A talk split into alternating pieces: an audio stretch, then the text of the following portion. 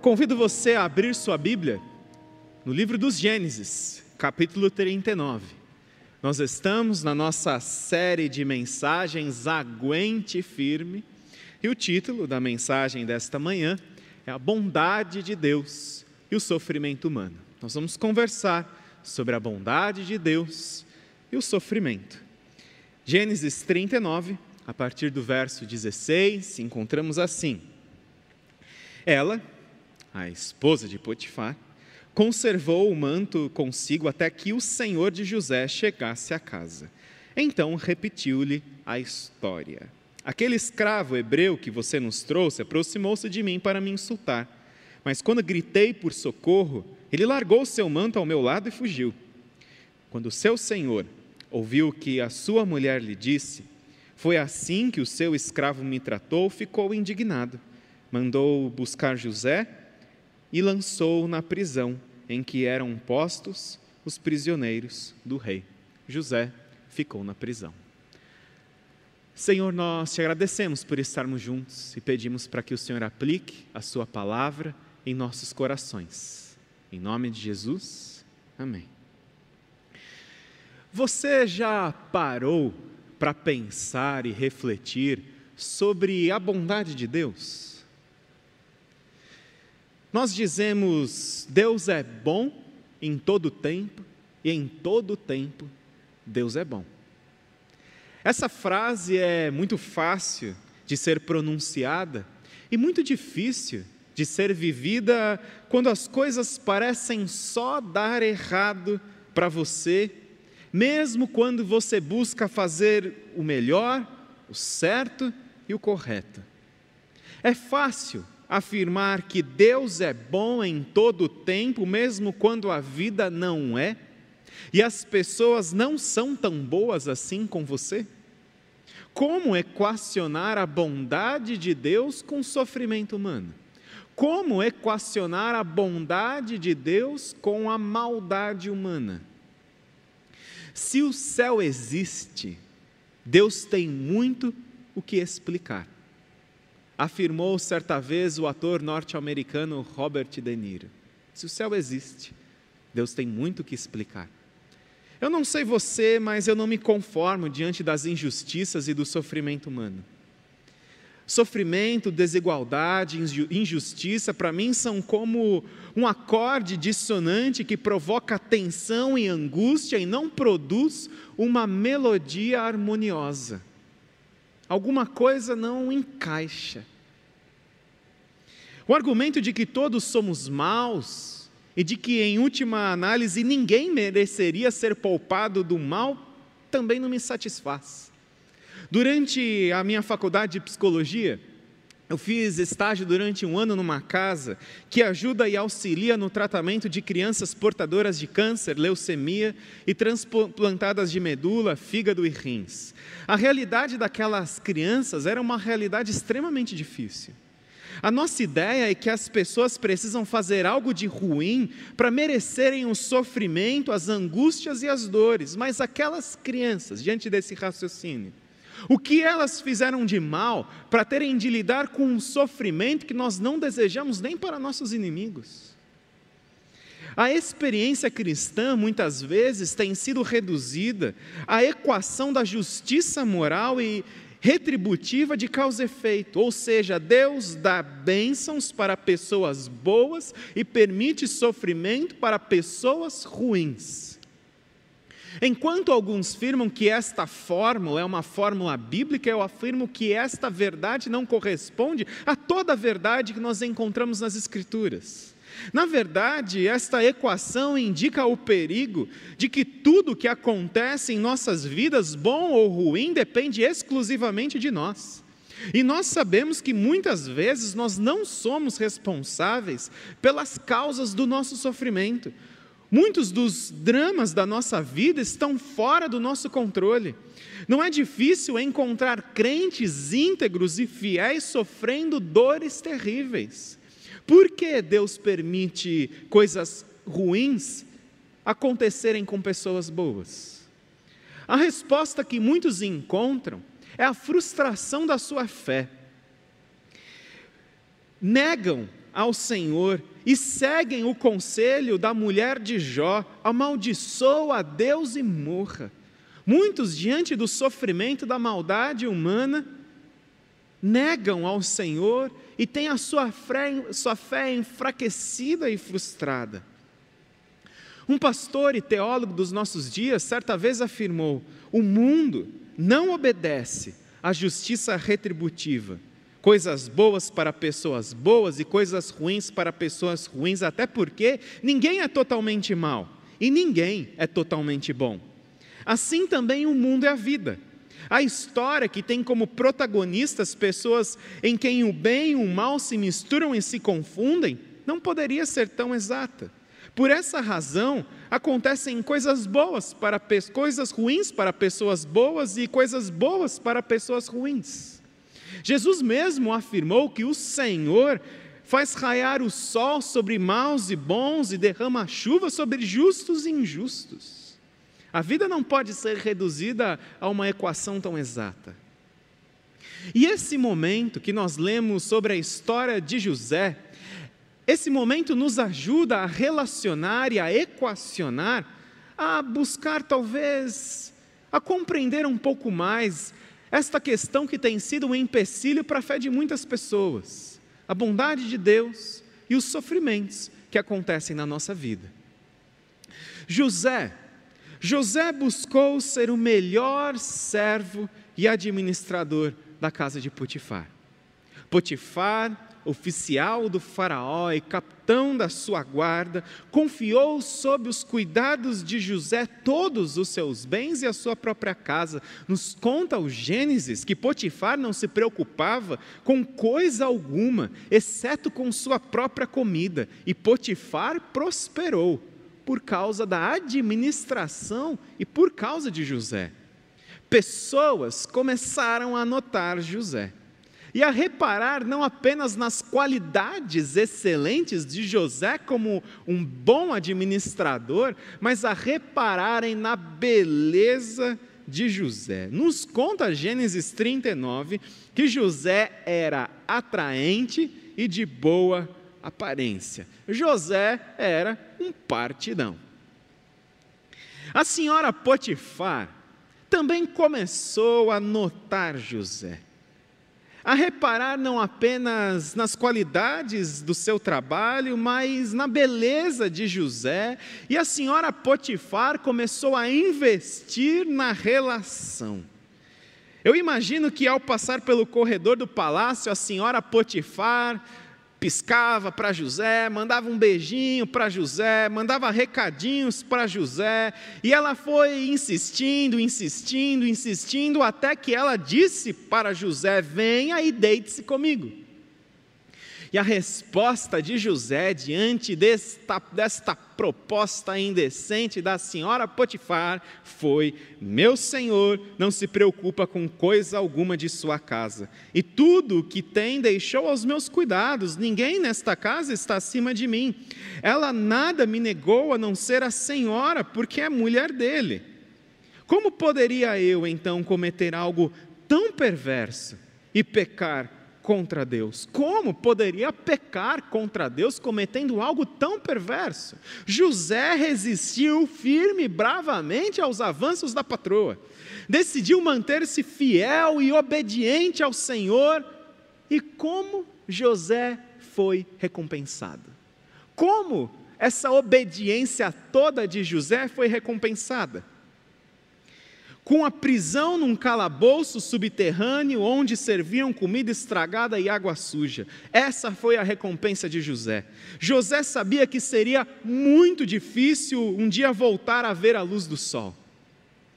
José, naquele calabouço egípcio, teve tempo suficiente para ter seu coração endurecido como uma pedra, jogado tudo para o alto, desistido de tudo, de todos, amaldiçoado Deus, amaldiçoado sua família, o Faraó, o Potifar, a mulher do Potifar e principalmente seus invejosos irmãos, o ódio e a raiva no coração de José deviam ser imensos. Ali naquela prisão, enquanto tudo estava dando errado para José, mesmo com José buscando fazer o certo, o correto e o melhor, José poderia ter se arrependido de tanta santidade, de tanta bondade. Ah, se eu pudesse voltar atrás. Ah, um dia eu vou me vingar dos meus irmãos. Um dia eu vou me vingar de Potifar. Um dia eu vou me vingar da senhora Potifar. José poderia ter se amargurado pelo resto da sua vida. José teve ali tempo suficiente, motivos suficientes para o seu coração fechar em ódio, em amargura e desejo por vingança. No entanto, nós não vemos em momento algum José reclamando, murmurando ou criticando. Não vemos José questionando ou esbravejando contra Deus injustiças da vida. Aliás, na verdade, as primeiras palavras que nós temos registro da passagem de José por aquele calabouço egípcio foram palavras gentis e altruístas dirigidas a dois presos. Por que hoje vocês estão com semblante triste? Por que vocês estão com semblante triste? perguntou José a eles. Quem, em sã consciência, preso, injustiçado, vitimado, se preocuparia com o sentimento de dois prisioneiros? Quem se preocuparia com a cara triste, o semblante triste de dois prisioneiros? Quem se preocuparia com a tristeza dos prisioneiros? José. José era esse homem. José se preocupava com as pessoas. Abandonado pelos irmãos, vendido como escravo, injustamente aprisionado, José seguia sendo gentil e amoroso com as pessoas. Como nós precisamos aprender com José? Como ouço gente reclamando da vida, das pessoas, da família, dos pais, do país, dos filhos, da pandemia, de Deus, da igreja.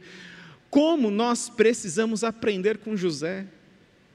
Mesmo o mundo lhe direcionando ódio e mais ódio, e José só experimentando rejeição e traição, José retornou o ódio com amor, e a indiferença, crueldade com compaixão e solidariedade. As experiências amargas da vida não amarguraram o seu coração. José não devolvia na mesma moeda. Vocês se lembram da história dos dois prisioneiros que estavam tristes? Daqueles dois prisioneiros que estavam lá com José. O padeiro e o copeiro tiveram um sonho. O, copeiro sonhou com uma vinha em que três ramos carregavam uvas. Ele espremeu uvas no copo do faraó e ofereceu ao rei. O padeiro sonhou com pães. Três cestas que iam sobre sua cabeça quando pássaros comeram os pães da sua cesta, e José interpretou os sonhos do copeiro e do padeiro. José deu a boa notícia ao copeiro: Você vai sair da prisão em três dias e voltar a servir o Faraó em seu palácio. E José deu a má notícia ao padeiro: Você morrerá em três dias. José então chegou ao copeiro, depois dessa interpretação de sonhos, e disse para o copeiro: Quando tudo estiver indo bem com você, quando você estiver lá no palácio, já estiver descansado, dormindo numa cama gostosa, lembre-se de mim e seja bondoso comigo. Fale de mim ao Faraó e tire-me desta prisão, pois fui trazido à força na terra dos hebreus, e também aqui nada fiz para ser jogado neste calabouço. José pede retribuição da gentileza. José interpretou o sonho daquele homem, deu esperança para ele. Mas o que aconteceu? O copeiro se lembrou logo de José? O chefe dos copeiros, porém, não se lembrou de José. Ao contrário, esqueceu-se de José. E você pode dizer: não acredito de novo. Pois é, de novo lá estava sendo José sendo passado para trás. E lá ficou José, esquecido naquela prisão, tentando sobreviver e manter a sua sanidade. Qual a sua reação quando a vida, circunstâncias te jogam na prisão? Qual a sua reação quando você sofre, quando você é alvo da maldade, da crueldade das pessoas, sem que você tenha feito algo para merecer isso, porque nós nunca fazemos algo para merecer? Qual a sua reação diante da vida, das circunstâncias, quando você é jogado na prisão? Quando você enfrenta desemprego, término de um relacionamento, diagnóstico de uma doença difícil, ou uma pandemia que parece não ter fim, qual a sua reação quando a vida, as circunstâncias te jogam numa prisão? O que você faz quando circunstâncias desfavoráveis, tempestades, batem e caem na sua casa e você é por elas atingido? Qual a sua reação? Nós vamos assistir um vídeo neste momento que eu gostaria que você prestasse atenção nesse vídeo que nós iremos acompanhar.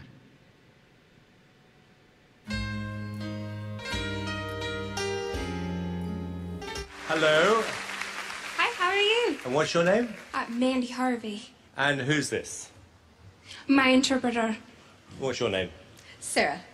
Nice to meet you, Sarah. Nice to meet you, you? Sarah. Hi, Sarah. Doing well, thank you. Hello. Okay, Mandy, so I think I've worked this out. So you're deaf? Yes, I, I lost all my hearing when I was 18 years old. Wow. And how old are you now? Uh, 29. So it's 10 years. Wow. And Mandy, how did you lose your hearing, if you don't mind me asking? I have a connective tissue disorder, so basically I got sick and my nerves deteriorated.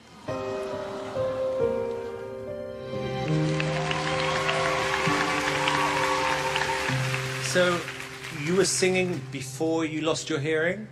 Yeah, I've been singing since I was four. So I, I left music after I lost my hearing and then uh, figured out how to get back into singing with muscle memory using visual tuners and trusting my pitch. So your shoes are off because you're feeling the vibration. Is that how you're following the music? Yeah, I'm feeling the tempo, the, the beat uh, through the floor. And Mandy, what are you going to sing? I'm gonna uh, sing a song that I wrote called Try. Okay, can you tell me what it's about? After I lost my hearing, I gave up. But I want to do more with my life than just give up. So. For you.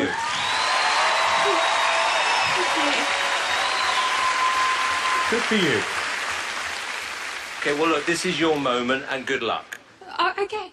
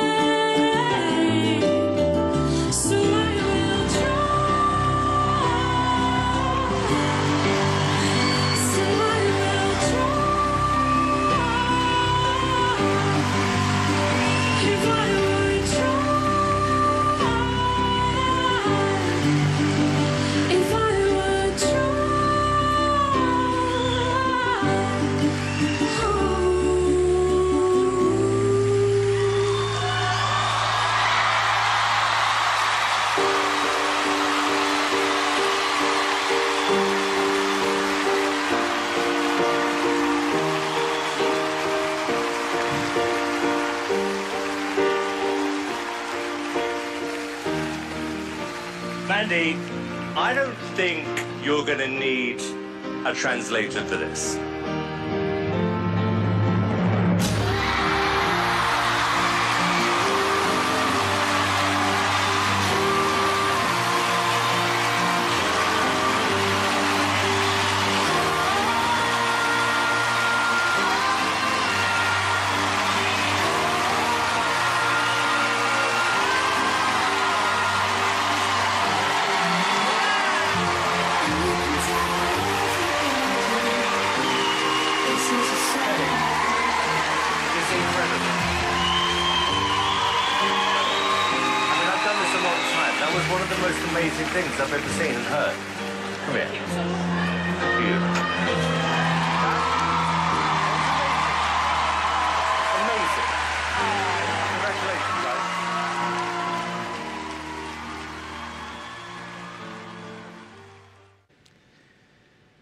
Qual a sua reação quando a vida te joga numa prisão? Qual a sua reação quando você descobre um diagnóstico complicado? Qual a sua reação quando você atravessa o vale da sombra da morte? Aquela jovem disse: Eu gostaria de fazer mais do que simplesmente desistir. E esse era José. Porque a reação de José foi incrível. Mesmo naquela prisão, naquele calabouço egípcio, bebendo água suja, estra... comendo comida estragada, nos conta Gênesis 39, a partir do verso 20, que José foi colocado na prisão em que eram postos os prisioneiros do rei. José ficou na prisão, mas o Senhor estava com ele e o tratou com bondade concedendo-lhe a simpatia do carcereiro. Por isso o carcereiro encarregou José de todos os que estavam na prisão, e ele se tornou responsável por tudo o que lá sucedia. O carcereiro não se preocupava com nada do que estava a cargo de José, porque o Senhor estava com José e lhe concedia bom êxito em tudo o que ele realizava. Ao ser jogado injustamente naquela prisão, José, que não era refém das circunstâncias desfavoráveis da sua vida e também não era vítima da autopiedade, José se tornou o melhor administrador da prisão. Ele já era, já tinha sido o melhor administrador da casa de Potifar. E agora ele se torna o melhor administrador da prisão e com certeza José deve ter tornado aquele calabouço egípcio um lugar mais humano, um lugar menos cruel com menos comida estragada e água suja. José fez uma bela limonada daqueles limões. Mas talvez você pense: "Ah, José, José. Ah, o texto diz que o Senhor estava com José também, o Senhor estava com José, o tratou com bondade. Mas o Senhor não prometeu o mesmo para você e para mim?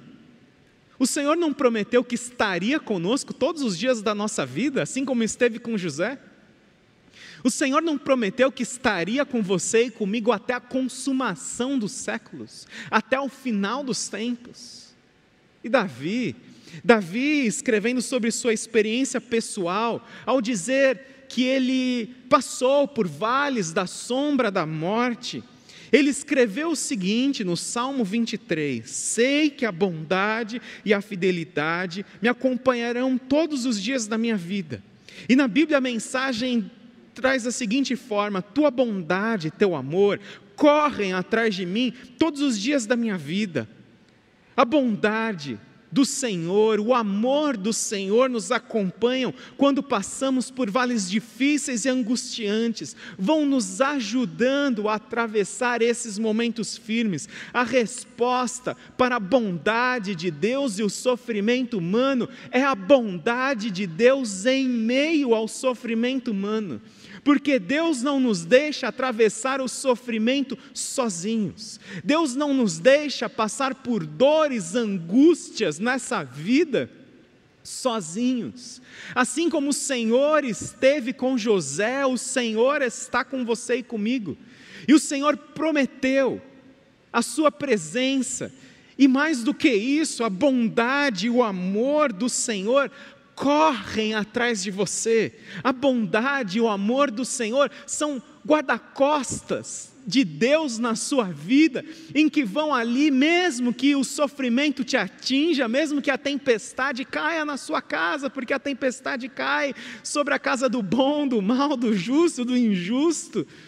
A fé não imuniza, ser crente não nos poupa das dores da vida, mas ser crente nos traz o Senhor para as dores da vida, e nós podemos ter a nossa força de uma forma inexplicavelmente renovada e nós podemos cantar em meio à dor, nós podemos cantar em meio ao sofrimento, como aquela jovem cantou: Eu quero fazer mais do que simplesmente desistir. Eu quero fazer mais do que simplesmente lamentar a minha, entre aspas, falta de sorte. Eu quero fazer mais do que simplesmente ficar chorando pelo resto da vida. Ai, como eu gostaria de voltar a ouvir. Ai, como eu gostaria de ter as oportunidades que eu tinha. Eu gostaria de fazer mais do que isso, do que reclamar, do que murmurar, do que amaldiçoar Deus, como disse a mulher de Jó para Jó. Eu quero fazer mais. E aquela jovem produziu uma linda canção a partir da sua dor. E nós podemos produzir lindas canções a partir da nossa própria dor, porque é o Senhor que fez tudo ali por José, através da sua presença, da sua bondade, também faz por você e por mim. A bondade, o amor do Senhor correm atrás de nós. E a resposta para a bondade de Deus e o sofrimento humano é a bondade de Deus em meio ao sofrimento humano. Porque você não sofre sozinho. Você não está sozinho, você não passa pelo vale da sombra da morte sozinho, você deseja experimentar a bondade do Senhor na sua vida. O salmista disse: provem e vejam como o Senhor é bom, como é feliz o homem que nele se refugia. Provem e vejam como o Senhor é bom. Como nós podemos experimentar a bondade de Deus em meio ao nosso sofrimento? O sofrimento vai continuar a existir nesse mundo que jaz no maligno. Mas nós podemos experimentar mais do que sofrimento nós podemos experimentar mais do que as injustiças, a desigualdade. Nós podemos experimentar o amor, a bondade, a presença de Deus, assim como esteve com José, cuidando de José, não poupando José de ser vendido pelos seus irmãos, de ser traído pela sua família, de ser passado para trás, de ser obediente, de viver em santidade, acabar numa prisão mas José não era vítima das circunstâncias, ele tornou aquela prisão o melhor lugar para se viver. E José se tornou o melhor administrador da prisão. Porque ele não era e não se deixava ser vítima das pessoas, vítima da maldade das pessoas, e ele respondia ao mal com o bem, o bem que havia no seu coração, a presença do Senhor na sua vida. Eu quero orar com você nesse momento. Convido você, onde você está, a você derramar o seu coração na presença de Deus, a você fechar os olhos, se você assim puder, e a você dizer: Senhor, eu tenho passado por dores, por sofrimentos, estou sendo, já fui alvo da maldade, crueldade das pessoas, que você pode descansar nesse momento, clamando pela bondade e o amor do Senhor, como guarda-costas de Deus na sua vida, ali atrás, fazendo as coisas se conectarem. Porque o Senhor faz todas as coisas cooperarem para o bem. Para o bem não significa final feliz de conto de fadas. Para o bem significa Jesus formado em nós. Jesus formado em você, Jesus formado em mim,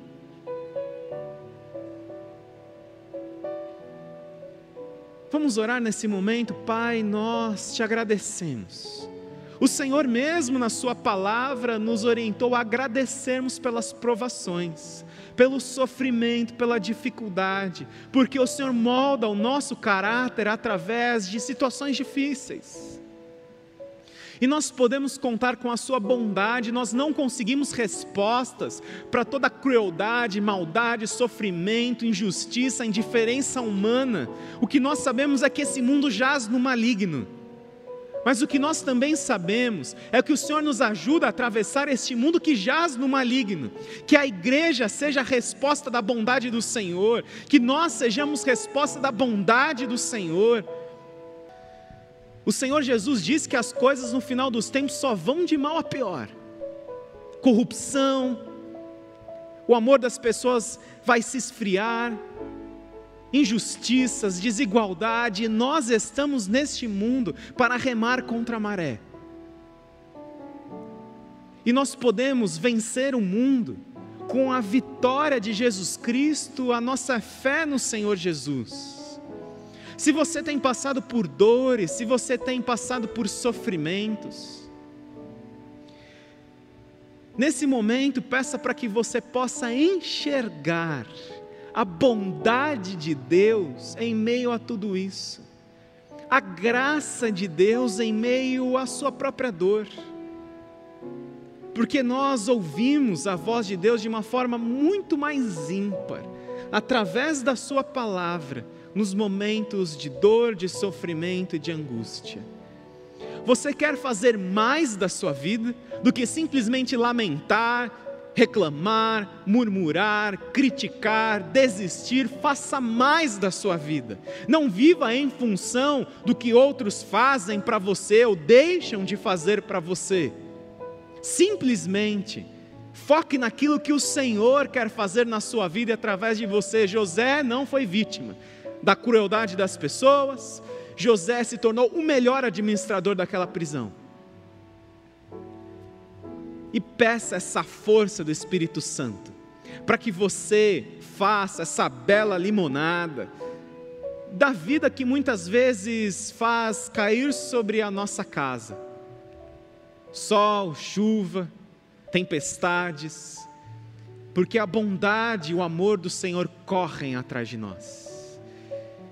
E eu quero me despedir de você nesta manhã com esse salmo. A bondade e o amor do Senhor correm atrás de você todos os dias da sua vida. E que você possa sentir e perceber a bondade e o amor do Senhor com você. Eu quero orar nesse momento, Pai, nós te agradecemos te agradecemos pela história de José, te agradecemos pela Sua presença conosco. Ajude-nos, Senhor, a, a não sermos reféns de circunstâncias desfavoráveis, uma pandemia. Não, Senhor, nos ajude a não sermos reféns das outras pessoas, que nós não sejamos vítimas da nossa autopiedade. Ó Deus, que simplesmente nós possamos nos erguer a cada manhã com a Sua misericórdia que se renova sobre as nossas vidas e brava e corajosamente lutar e dependendo da vitória que vem do Senhor, agradecendo ao Senhor pelos momentos bons, pelos momentos difíceis, sobre o sol, sobre a chuva, nós te louvamos, Pai, porque o Senhor é Senhor da humanidade, o Senhor é Senhor das nossas vidas e nós contamos com teu amor e com a tua bondade que correm através de nós. E nós oramos neste momento que a graça do Senhor Jesus Cristo, o amor de Deus Pai e a preciosa amizade do teu Santo Espírito estejam com todos do seu povo espalhados pela face da terra. Em nome de Jesus que nós oramos. Amém. Sinta-se abraçado virtualmente e sinta-se abraçado pelo Espírito Santo que está aí com você neste momento.